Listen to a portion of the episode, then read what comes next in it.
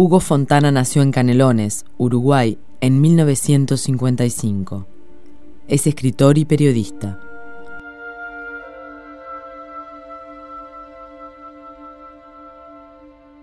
La siguiente es una adaptación de su cuento Blues del Dominio, del libro Las historias más tontas del mundo.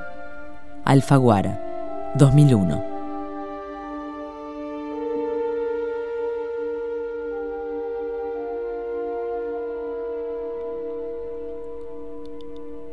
Yo tuve un gato, pero no ahora, hace mucho. El tipo si uno le conversaba, se sentía obligado a conversar. Lo esperaba a uno en la puerta de la casa como un perro y lo saludaba con un maullido largo y las orejas echadas para atrás. Era de esas cosas que uno tiene en la vida y que siempre va perdiendo. El día que se murió yo sentí que nadie me iba a sobrevivir. En realidad no se murió un día, sino dos o tres, porque un día salió en una de sus recorridas y no volvió más. Nunca supe si lo mató un perro, un auto, una pedrada. Hay gente que dice que cuando los gatos envejecen y se dan cuenta de que se van a morir, se van lejos de la casa, desaparecen. Eligen un lugar apartado donde no los pueda ver ningún conocido. Pero a mí no me entra en la cabeza que bicho tan chico sea capaz de sentir semejante pudor por la muerte.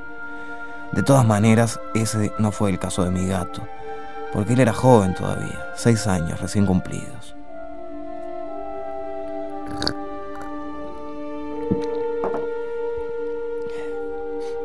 Son pocas las muertes que a uno lo conmueven de verdad. Y parece absurdo que se le dedique mucho dolor a un gato. La muerte lo deja solo a uno, pensando. Yo lo esperé muchos días hasta una tarde que empezó a llover. Bueno, si no viene ahora no vuelve más, pensé. Y me quedé ahí mirando un caminito que daba frente a mi casa, por donde siempre volvía de sus recorridas. Pero el caminito estuvo vacío toda la tarde, mientras le caía arriba una lloviznita pareja, lenta, suave, como si Dios estuviera acariciando todas las cosas a la vez.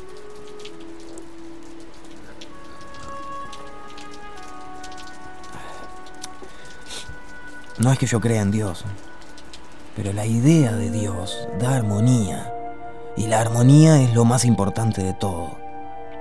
Bueno, el gato iba y meaba el comienzo del caminito y las orillas del caminito hasta que el caminito terminaba. Entonces desde ese momento el caminito era suyo. Y los arbolitos y las plantas de los costados. Ese era su espacio vital.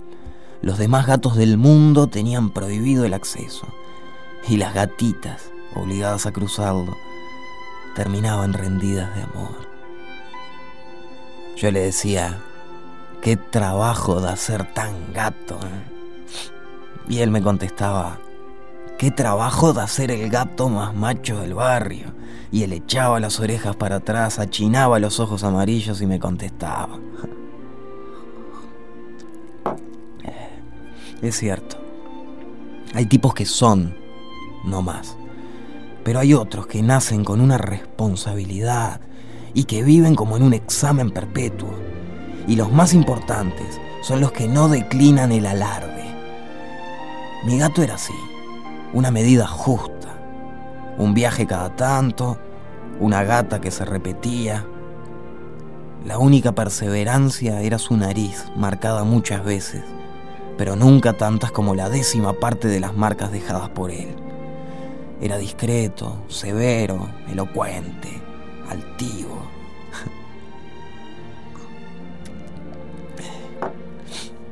Ese gato va a aparecer en mi cabeza, si tengo tiempo, antes de morir. Va a ser una de las pocas cosas. Y si, y si me agarra delirando la muerte, es seguro que lo voy a llamar como si estuviera caminando alrededor de la cama, contestándome. Yo he visto a más de un hombre reunir de golpe en la cabeza todas las cosas que quiso en su vida y enumerarlas, sin apuro y sin faltas, aún sabiendo la inminencia de la muerte. No precisa más nada, apenas conjura. Sí, mi gato va a volver por el caminito, bajo la lluvia